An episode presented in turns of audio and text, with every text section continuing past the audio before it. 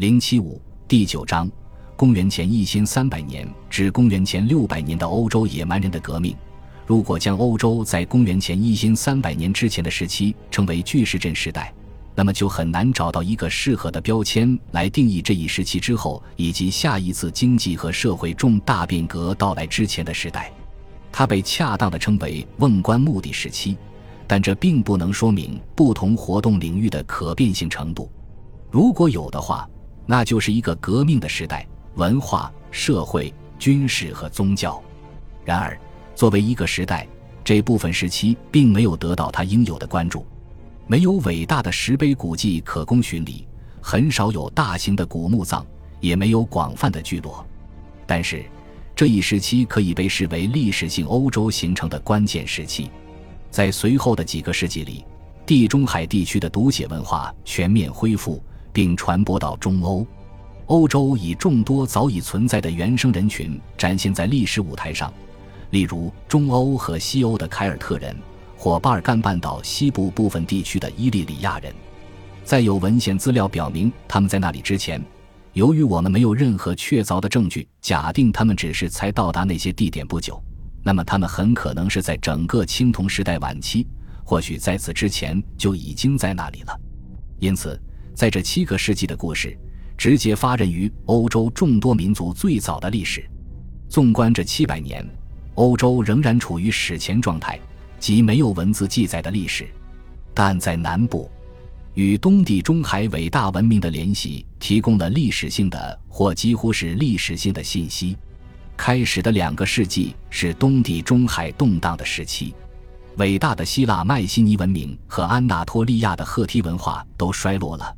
许多较小的国家和独立的城市都被破坏，埃及不得不在其边境进行大规模战争，以保持其统治地位。然而，这一地位不管怎样挣扎都在下降。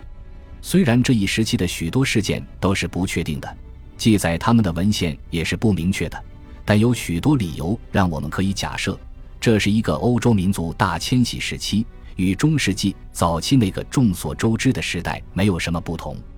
主要是由于埃及文本中的含糊提及，人们认为一个民族联盟，埃及人称为海上之民，应对袭击黎凡特和塞浦路斯的城市和国家负责。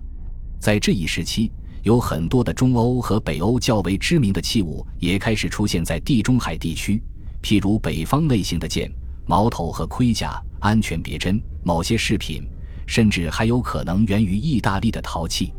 学者们一直试图将破坏和外来的人工制品这两种现象联系起来，并假设在青铜时代末期，北方民族南迁到希腊和其他地方，但其中大部分仍然是高度推测性的。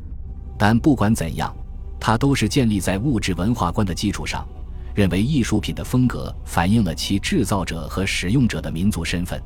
在今天看来，人们对这种推测颇有怀疑。无论对希腊有何影响，整个青铜时代晚期的欧洲都普遍出现了显著发展。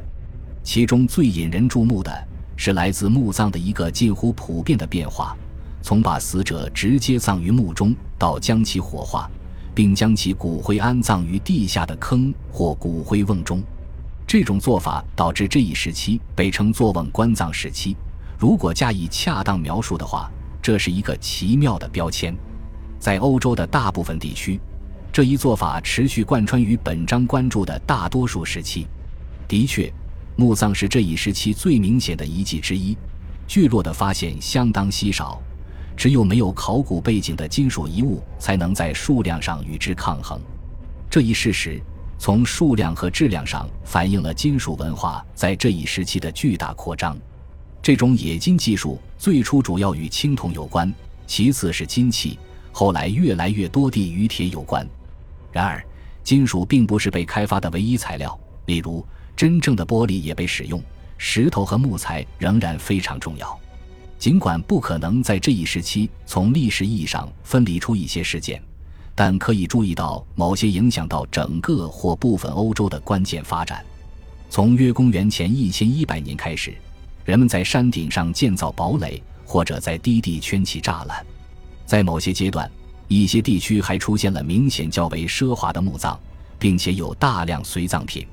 在许多情况下，遗物在到达最终埋葬地之前都被运输了相当长的距离，这是强大交换网络的证据。